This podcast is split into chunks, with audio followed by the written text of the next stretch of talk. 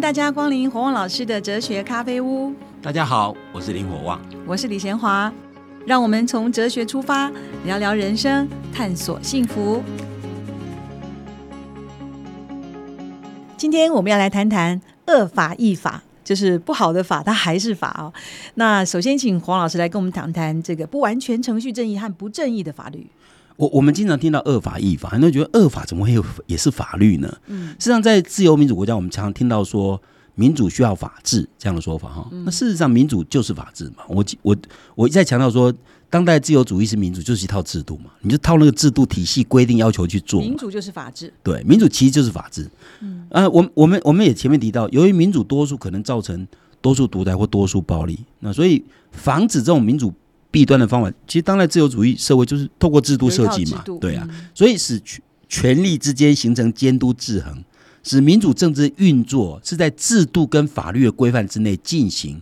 我们也讲过依法行政嘛，你你再有权利者还是要按照法来做嘛，哈，所以这是这是法治很重要一个地方哦。那这样才能确保每个公民的基本自由不会受到侵犯，因为他在他有一套体制，所以你你你要你要侵犯公民基本自由，一定一定。抵触宪法，你知道吗？像这些东西都有一套的规范了。所以政治权力拥有者，你你不管总统、行政院长，下至各阶层的公务人员，其实低阶公务人员哦，他们在使用他们的政治权利的时候，都必须依法行政。所以民主国家靠的不是法治，而是人，不是靠的不是人治，而是法治，对不对？所以即使是个最低阶公务人员，他有没有权利？有啊。你去你去办一个户口成本，他可以刁难你啊，对不对？那像这种东西是你要依法行政哈，那。那如果今天跟你讲说，哦，你没有带足证件，你你就要回去。如果他故意刁难你，你就可以就可以控告他或者往上检举，对不对？但如果你真的缺乏证件的规定，就要这些证件你才能办这个东西，那你那只能回去嘛，对不对？所以像这些都是依法行政。但是不论制度的设计或法令规章的定定，都是由人决定的嘛。譬如说宪法，虽然宪法是民主国家的根本大法，那宪法的每一个条文都是。立法者同意的，但是由于自由社会其实是每一个人意见不一样，想法不一样。即使在宪法那么根本的东西里面哦，有些条文应该是会形成共识，但是一定有些条文不容易形成共识嘛？那怎么办？那那只好用表决嘛。所以最后还是用多数决，你实在没办法，你知道吗？除非除非你每个条文大家都一样意见，那很难哦。自由社会不太可能说。整部宪法每一个条文大家都共识，你说每一部条文所有立法委员都全部同意，是大概大概不容易哦。那当然，当年是国大代表。那我要讲的意思说，如果今天我们对于宪法这样重重要的法律，仍然是由人民立定的嘛，对不对？比如说，你你今天宪法条文要怎么立，要怎么定，还不是由立法者定的哈？那立法者怎么定？那立法者一定是大家来讨论嘛，辩论。那那一定会有不同意见嘛，所以最后还是要用表决。那所以。几乎大部分的条文最后都诉诸表决，即使宪法条文的要达成通过，要高比例的多数，比如说我们讲过，我们我们现在修宪需要四分之三的立法委员，并不是一般多数就二分之一就可以了。尽管是它比较严格，但还是多数嘛。那但是但是你要知道吗？第一个就是多数同意的东西，你就觉得一定正确吗？也不一定，也不一定嘛，哦，你有多数同意东西，就即使是绝大多数都同意的，也不一定，就代表是真理吗？也不一定嘛，哈。那我们可以用罗尔斯的理论来说明哦。那罗尔斯让立约者进入这个原初立场哦，那进行正义原则的选择。那选择的正义原则，我们讲过，它有四个阶段。第一个原则选择正义两原则嘛，哈，再用正义两原则来决定宪法该怎么制定，然后再用宪法来来来来检验这个法律该怎么制定。但是你知道，每一个过程都是一种不完全程序正义。我们所谓不完全程序正义，就是说，因为我虽然知道，比如我们讲最简单的例子好了，我们讲说正义第一原则要求每一个人、每一个公民都有平等自由权。好，平等自由权叫立为宪法怎么立啊？比如说我们我们在宪法里面规定说，哦，今天讲参政权好了，嗯，比如说啊，一个人只要是公民，满足一定的要求。就不可以因肤色、性别、种族、阶级而剥夺他参政权。就嗯，宪法条文一定是这样写的嘛？就每个人都有一样参参政权，参政权是平等的嘛？对不对？但你看台湾社会，你会发现到说，从政的男性多还是女性多？男性，男性多嘛？为什么？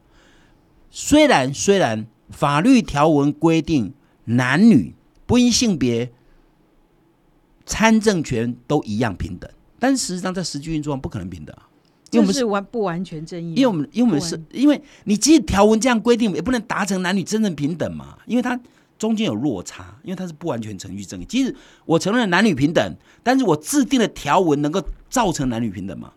不行，不可能。比如说我常常讲嘛，你你你你说一个一个一个一个，在一个传统社会，那个至少那个价值观还在，而且不一定是传统社会，可能现在这都有可能。就说对于男主外女主这这件事情，虽然在当代没有那么严格，但多少有一点，你知道吗？在那种状况之下，即使女生有平等的参政权，通常女生不会选择从政，你知道吗？通常不会。那这不是法律规定就会改变的啊、所以你用法律规定没有办没有办法达到实质的平等，这叫做不完完全程程序正义正义就我即使我知道标准是平等，权利是平等，然后自由是平等，但是但是我有没有办法用条文的方式达到平等？不可能。没办法，就像我常常举例说，我小妹跟我跟我妹夫是都学法律的，后来我妹夫当律师，我妹妹在家带小孩。如果反过来是我妹妹当律师，我妹夫在家带小孩，他们一定会受到邻居左邻右舍一定会一定会讲一大堆话，你知道吗？因为传统社会的价值观使得你讲起来是男女平等，但实际上男女还是没办法平等，所以你靠条文的方式没有办法。所以我说，即使即使我们用呃，即使我们用立法的方式，即使今天呃立法者都很公正客观，我们来制定个法律，公正客观的法律制定出来的法律，就一定是完美的吗？嗯，不一定，这就是人的限制，就是人的极限，所以这叫不完全程序正义。我知道理想是什么，比如讲说理想说自由权是平等的，但我能够知道一个条文达成最后结果自由权是平等吗？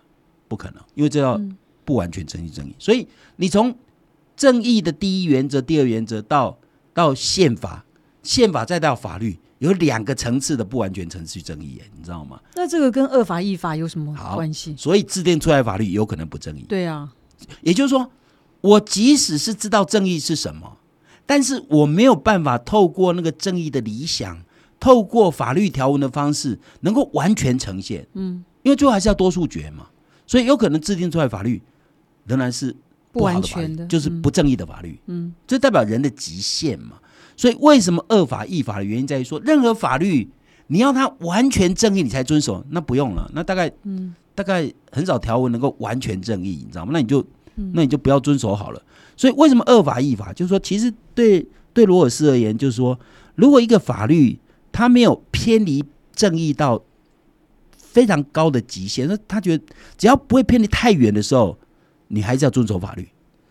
也就是说，也就是说，我们其实是，我们其实是透过人的方式来制定法律，但是即使这些人都公正客观，他制定出来的法律也不是完美的，你知道吗？所以就可能会有不好的法律，对不对？就是恶法嘛，哈。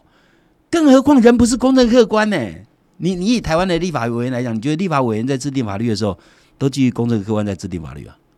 嗯，可能都是党派之私，所以他可能产生不正义法律的几率是不是很高？很高。那我们是不是说，那我们就不要遵守法律了？不对，不对。那所以换句话说，为什么恶法易法？一个非常重要的原因就在于说，因为因为没有办法找到一个完全公正客观、超越党派的立法者，即使是一个公正客观、超越党派的立法者，还是不完整。两个之间都可能还有争议，对不对？嗯，所以我们都可能出现，都可能出现这个这个不正义的法律出现。所以，所谓不正义法律就是不好的法律哈。所以，如果如果今天我们从人的极限来讲，人有可能有偏心，可能有偏见，人有可能有理性不足的时候，所以我们人会有极限。所以，因此而制定的出法法律，当然不可能完美的嘛。所以换句话说，我们即使今天由立法院立法委员多数通过了法律，也不一定是正义的。所以，所以我们还是要遵守法律啊，不然我们就没有法律可以遵守了。你要说法律要一定要正义我才遵守，那就不用说了，你知道吗？那所以罗尔斯认为说，只要你的法律的不正义不会超过一定的极限，就我们就我。们就要遵守。那所以我们认清人是有限的，人是没有绝对公义正直的，所以只要是在尽力的范围内定出来的，我们都要遵守。只要在适当程序的规范之下制定出来，比如今天由立法院经过讨论，然后定定的法律，我们就应该遵守。简单讲就是这样。一般来讲嘛，当然他会说，那罗尔斯会认为说，那那个不正义不能超过一定的限度，所以我们等一下才讲说，我们后面要讲说什么时候我可以违法哈，什么时候可以不遵守，那就我们后面要讲公民不服从的概念，知道吗？但是一般来讲，我们没有违法的权利，嗯，因为因为法律就是我们大家一起共同生存的游戏规则。那如果今天没有游戏规则，我们怎么玩？如果今天我，你可以想想看，如果今天我认为，我认为这个法律不正义，我就不遵守；他也认为那个法律不正义，他就不遵守。那每一个都认为有一条法律不正义都不遵守，那个法律就完了，嗯，你知道吗？所以换句话说，其实法律只要透过正当程序制定出来的东西，通常我们都要遵守。所以即使它不正义，我们还是要遵守。那为什么应该遵守？也许我们我们可以再继续谈，对。嗯，好，我们这一段先谈到这边。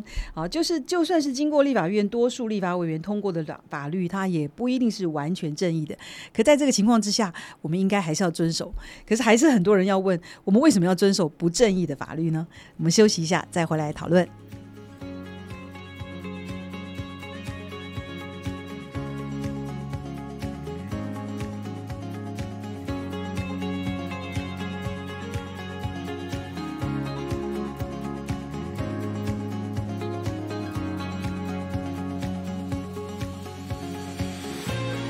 再次回到火王老师的哲学咖啡屋。我们今天讲的是恶法义法。为什么要遵守不正义的法律呢？有的人会觉得我们永远都不会被要求去遵守一个不正义的法律或制度。其实这是错误的。我们真的有可能需要去遵守不正义的法律。为什么呢？好，不正义的法律并不是不遵守它的充分理由。你不能说一个法律我认为它不正义，然后就有理由不遵不遵守。嗯，正像立法的合法有效性。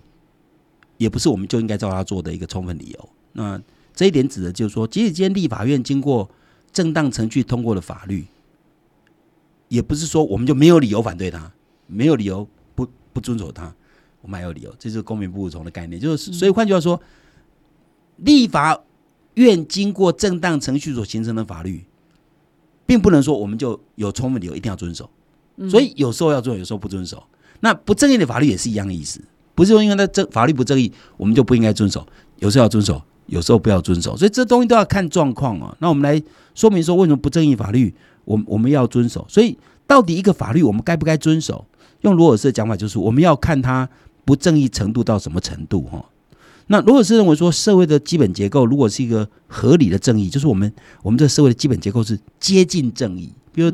比如像台湾的制度啊，基本上它是接近正义的社会。那你要找到完全正义的社会，这不可能嘛？所以每个社会其实都有一些缺陷。因为我刚刚讲，就就是人制定的嘛，你所有的法案都人制定，人都会有有偏私嘛。而且即使有理想，要把那理想真的落实，中间还是有偏差嘛，就是不完全程序正义造成的结果嘛。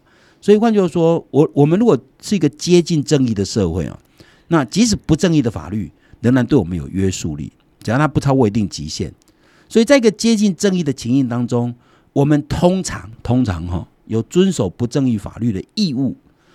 虽然有人会质疑这一点，但大部分人会接受这个东西，因为因为大部分也知道说，一个一个社会如果没有法律的话，那你你的社会就会失序嘛哈。所以在法律在维持社会秩序和谐稳定这件事情是很重要的功能。你不能因为他认为他不正义就不遵守。那事实上只有极少数人才会认为说，哦，只要不正义，那我们就没有义务遵守法律。可是你刚才说要看状况，对对。那为什么我们应该应该遵守不正义的法律呢？我我刚刚一再强调说，就是就是你要遵守不正义的法律，只要它不超过一定的限度啊。那一定的限度，什么叫超过一定的限度？这这只能只能只能等到 没有，只能等到我们谈公民不服从才能谈，因为公民不服从就是和违法是有理由的，你知道吗？公民不服从就是我违法但有理由，你知道吗？你你可以违法，但是。在没有满足公民不服从条件之前的不正义法，你都要遵守。简单讲，就是这个意思哈。那我我可以举几个理由。第一个理由就是多数决规则，在一个自由社会哦，价值观多元的社会，不论是宪法或者法律或者任何政策的制定，最后都是依据多数决原则嘛。我我们前面一再强调说，多数决仍然是民主政治一个非常重要的规则，不然你不可能靠少数嘛哈。那如果公民对共同生活所需要游戏规则有不同的看法，那最后一定要诉诸多数决。我我在强调法律，简单的讲就是我们共同生存的游戏规则嘛。就像打篮球，你要接受什么叫三秒违例的规定。你说我不遵守，这不公平。我行动本来就比较慢，对不起，那就不要打篮球嘛。简单讲就是这个意思嘛。所以，如果你要参与社会合作，你要进入这个社会共同生活，一定有些游戏规则。那游戏规则的制定，一定要用多数决。他觉得不可能是，不可能是一致决，不可能，很难很难有共识。我我再强调，自由社会就是这样的特点了。那多数决体现的每个公民自由平等的，为什么叫自由平等？因为因为你要你要一起合作，对不对？嗯，那就一人一票啊。一人一票，你输了，你就要遵守，不然怎么办呢？我我再强调说，那不然尊重少数吗？显然不太是，不然照少数的决定吗？显然不太合理，你知道吗？所以一定有多数决。那所以，除非特殊理由，否则经由多数所通过的法律，所有的公民都有遵守的义务。嗯，即使这样的法律是不正义的，因为你今天跟我讲我不正义，那谁讲不正义呢？是你觉得不正义吗？还是多数还是觉得正义的？啊，如果多数还是觉得正义，那是不是要遵守呢？啊，当然有人会有人说，所以如果用罗尔斯的说法，多数决原则，法律或政策是构成全体公民合作的一个公共规则，那只有这些规则才能维持多元社会，还能和谐有秩序，对不对？多元社会要和谐有秩序，就我常讲红绿灯的例子嘛，你红绿灯来 来自四面八方不同的人、不同的职业、性别，看到红灯大家都停啊，代表那个。交通规则使大家变成有秩序，对不对？那那不乱，所以一旦有人破坏或违反这些公共规则，社会就会失序嘛。那这样不但会危及社会的稳定，也会危及个人的安全嘛。你想想，如果今天有人有人不遵守法律，那随便进入你家，你会受到威胁啊，对不对？所以法律规定其实是很重要。所以偷窃是违法的，因为偷窃不止造成他人财物的损失，也给也给。失主自然会带来心理不安。我讲讲，其实其实台北市民最担心的可能是偷窃。大概杀人绑票这种事情，其实不容易发生，不常发生。一般人最怕是偷窃。如果你回到家看到你家被偷的，你心里一定很很紧张嘛，哈。所以禁止偷窃这样的法律规定，事实上是确保居家安全跟安心哦。所以每一个人都有都有都有遵守这类法律的义务。但是有人会说，可是禁止偷窃这样的法律是正义的啊。所以没有人会反对，我们有义务要遵守这样的法律规定哈。所以我们用禁止偷窃的法律规定，说明说明的什么？其实要说明只是说法律的意义就这个概念。法律就是这个法律，如果你觉得禁止偷窃是一个正义的法律，那即使它不正义法律，其实那个法律的精神仍然一样。就我们有听了游戏规则在在在在运作哈。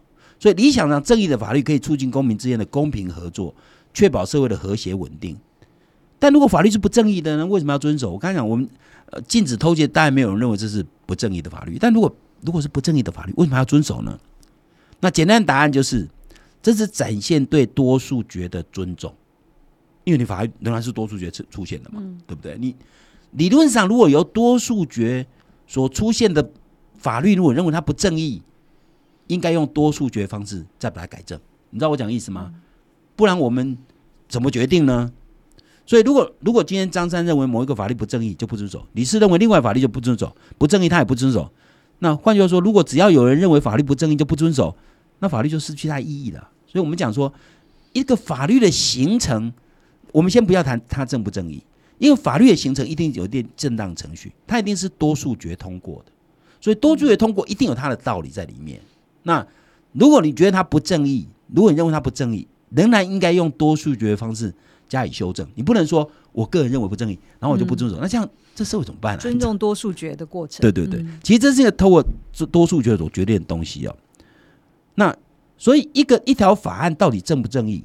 如果公民产生不一样的想法，在民主社会最后还是诉诸多数决，即使多数不代表真理，那。但是当公民有不同意见的时候，接受多数的决议显然比接受少数的决议来的合理，对不对？所以这就这至少第一个理由，你不不论你认为这个法律正不正义，这个这个法律本身是多数决产生的，你知道吗？那你你要你还是要遵守多数决的原则，这样自由社会才有秩序啊。但是如果如果不是多数或少数的观点，假设今天不是。不是多数少数的问题啊！如果某一个法律确实被公认是不正义的，对，那那怎么办？那我们还要遵守吗？如果今天我们讲这个法律是我我认为它不正义，可是多数还是认为正义，那这当然是有争议嘛，哈。那我们还是尊重多数决。那今天如果人家说这法律就是不正义啊，根本不是多数跟少数的问题啊，而是根本就不正义啊，那我们还要遵守吗？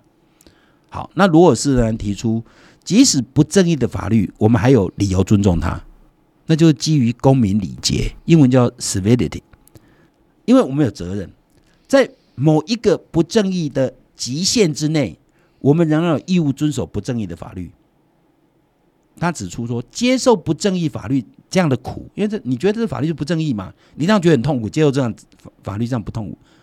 但是你为什么要接受它？是因为你认知到人类生活情境本来就有很多无法克制的限制。嗯，我们愿意，也只能在人类这种有限性之内生存，所以不能以社会制度的错误作为他不服从他的理由，你知道吗？就是说，因为因为人就有限嘛。如果今天这个法律真的不正义，那用罗尔斯的讲法，你你还是要透过法律程序把它改正嘛？你知道，你你还是要先遵守嘛？你知道吗？你要先遵守。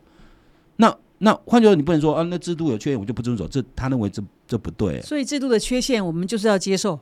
对，我们要想办法用制度的方式再改正。受苦也没关系。对，所以一切都要先从制度层面来讲。所以我们不能利用这个规则本身的漏洞增加自己利益，这也不行，你知道吗？所以这就是我们的责任。我们对于一个民主政治，我们一定要接受这个制度，那我们就要接受这制度产生的结果，也接受人类可能产生的缺陷。那。如果你想占这个制度有限性的便宜，你你不管，你只要认为啊，这我我我认为这就不正义，我就不遵守的时候，会使得大家的信心会崩盘。我不能互信啊！我我举个例子比较容易讲讲解释这个概念呢。比如说，假设你今天啊，就举普通的例子，就是交通嘛。我经常举交通。如果你开车开到一个十字路口，你碰到红灯，你是不是有义务要停车？但你但你但这是交通规则的规定嘛，对不对？但你发现你在你停红灯停很久哎，你等了大概快一分钟，就还是红灯。你看你跟你交叉不更没有车嘛，这时候你会觉得这个红绿灯口的设计有问题。太久了。我用这个来比比喻不正义的法律，因为其实不正义的法律就不正义的规则嘛哦，因为法律其实是一种规则，我们在自由社会就要遵守规则。然后，假如今天交通规则告诉你红灯一定要停嘛，对不对？啊，你可是你你你等了半天还是红灯哎。那可是交叉部更没车了，根本没车，然后还是设定的不公义，对，设定的不表示他这个规则是有问题的，规则是不正义的，对不对？啊，你要不要闯红灯？你不能闯红灯，你还是要你还是要遵守红绿灯规定。然后你可以怎么做？就像我刚刚讲的，制度有缺陷，在民主国家是不是你个人就不去遵守它？你还是要遵守它，但你通过制度的方式，比如你你去跟民意代表反映，说这个路口。明明是南北向的车子很多，东西向车子很少，但南北向绿灯却很短，东西向绿灯却很长，这显然不合理嘛。嗯，好，你去反映，反映给民意代表，反映给市政府，最后他们改改改过。如果他们还不改过，这种人在闯红灯，这样懂我讲意思吗？就是先遵守。然后申诉，按照理那个那个后面那一块就可能属于公民不服从的部分，因为正义超过一定的限度，就你已经反映那么久，结果都没有人理你，你知道吗？这时候你可能就是这不正义的规则嘛。所以换句话说，即使连交通规则这样的角度来看的话，你就可以知道说，我们还是要遵守一个不正义的规定。嗯，因为这个规定是彼此对大家的互相期待，所以法律或公共规则是公民彼此的期待哦。比如说有关财管财产的法规。使我可以期待别人在没有经过我同意之下不能进入我家，对不对？嗯，朋友不会在我没有没有允许之下把我办公桌上钢笔钢笔拿去使用，这是财产权的概念啊。同样的，交通法规使我知道，当我闯入小巷子，如果那小巷是单行道，我是逆向的时候，看到对面有车子，我要赶快退出。哎，你绝对不会说我先进来，你走开，因为那个规则告诉你说你是逆向，嗯，权利是别人的，你知道吗？所以换句话说，这些东西都是。我们对规则的期待是互相期待的，所以即使在一个路口，呃，我的红灯很久，等很久的地方，我一旦闯红灯，我其实是侵犯别人应有的权利，你知道吗？我别人会期待你不能这样做，所以法律是一种彼此之间的互相期待哦。所以换句话说，这种这类似这样的规则，如果彼此都会互相期待的时候，法律给我们一定的彼此互相的信心跟互信。一旦你觉得法律不正义，我就可以违反的时候，我们信心会崩盘嘛？就前面所讲的，我我没法信任，这时候我可不可以？这时候我可不可以违规？你知道吗？所以换句话说，法律其实在不超过一定极限之外，那那是那我们就要遵守。所以对人民而言，普遍养成守法的习惯，更重要是尊重法律的精神。所以我刚刚讲说不应该偷窃，虽然不应该偷窃是一个没不是一个不正义的法律，但产现我要阐释是那个法律的精神。嗯，我们要重视那个法的精神。如果今天你认为这个法律不正义，我就我就可以违反的时候，那人民对法的的期许或者人对法的尊重程度会下降，你知道吗？所以为什么为为什么常常讲说？立法从宽，执法从严。我要让法能够真正贯彻，让大家对于法是会有尊重，你知道吗？这样法的尊严跟威严才会存在，这样社会彼此之间的信心、互信才会存。我相信你，因为大家都照规则玩嘛，你知道吗？所以换句话说，你如果在篮球场上，裁判说你这个，你这你这是打人，你是违规打人，你说我没有啊？裁判说你架拐，你说没有啊？我没有，只是手这样而已啊。那那你如果不遵守，是不是要吵架？对不对？嗯，你一定要遵守嘛。不管你多么不同意裁判的判决，这就是游戏规则。嗯，所以对于法，其实就是游戏规则。在那个游戏规则没有极端不正义或非常非常不正义状况之下，即使有点不正义，我们仍然要遵守，因为这是我们对彼此对法律的期待。法给我们维系彼此的信心。嗯，那这边有一个社区的朋友提的问题，他虽然可能跟政治不直接关系，可是他也觉得说，他买了一个停车位，然后呢也付了很多的钱，当然这个停车位是属于他的，可是结果呢，社区大会开会以后说，呃，这个车只能停自己的车，他的停车位他觉得说有时候朋友来也可以停，他就说不行，只能停你自己的车，他觉得很不合理，很不想遵守。可是大家开会就说只能停自己的车，可是车位是属于他的，他是应可以再继续申诉，还是就就直接没有这个东西？当然可以跟决定他不能停自己车的。可是大多数人都决定说，但但你要说服他们嘛？你说这是不是有财产权的概念？如果他这车位是他买的，是他的财产他财产他当然可以自由使用。他认为各种车下来就会容易乱，就不好，要整理，要要打扫。所以这就是社区管理规则跟车主之间跟一般外面。的规则的冲突，嗯，因为事实上社区可以有跟外面不一样的规则，就要约定俗成就好，就要不不不是约定俗成，譬如像狮子会福人社或者是其他团体，他们可以不用像外面的民主方式决定谁当领导人，因为他是他是自由结社嘛，嗯，那你如果不喜欢这个结社，你可以退出嘛，你知道吗？所以如果你觉得是社区不好，你可以换个社区嘛。简单讲就是说，如果你觉得社区的规则不合，你去说服社区成员，说服不了就只好遵守，对，这样子，对。嗯，所以你刚才讲的，汪老师说的，你不能因为他你觉得不正义，你就不遵守。对啊，只要他不正义的法律不要超过某一个程度，恶法还是法。对，好，我们今天讨论到这边，我们下一集再见。